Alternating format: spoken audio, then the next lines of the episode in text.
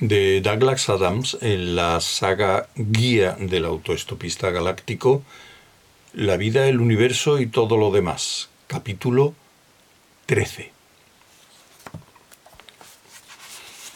Así que ya veis lo que pasa, dijo Slarty Barfast, moviendo despacio su café artificialmente fabricado y en consecuencia agitando también la vorágine de intersecciones entre números reales e irreales entre las percepciones interactivas de la mente y del universo, para generar de ese modo las matrices reestructuradas de la subjetividad implícitamente desarrollada que permitieran a su nave volver a componer el concepto mismo de tiempo y espacio. Sí, dijo Arthur. Sí, repitió Ford. ¿Qué hago con este trozo de pollo? preguntó Arthur. Slarty Bartfast le miró con gravedad. Juega con él, le recomendó. Juega con él. Hizo una demostración con su propia tajada. Arthur hizo lo mismo y sintió el leve estremecimiento de una función matemática que vibraba por el muslo de pollo mientras se movía en cuatro dimensiones por donde Slarty Bartfast le había asegurado que era un espacio pentadimensional.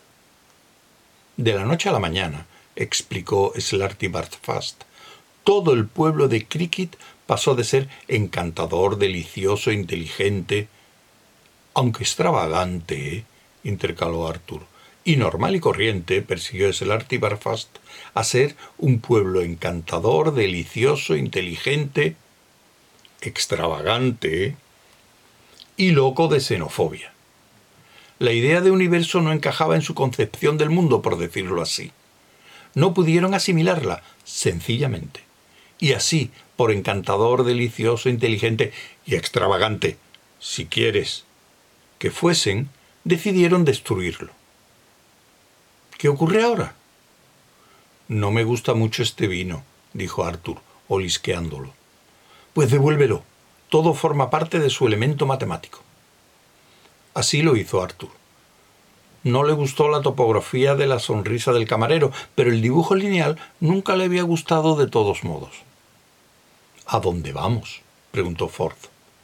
Volvemos a la cámara de ilusiones informáticas, contestó Slarty Barfast, levantándose y limpiándose la boca con la representación matemática de una servilleta de papel. A ver la segunda parte.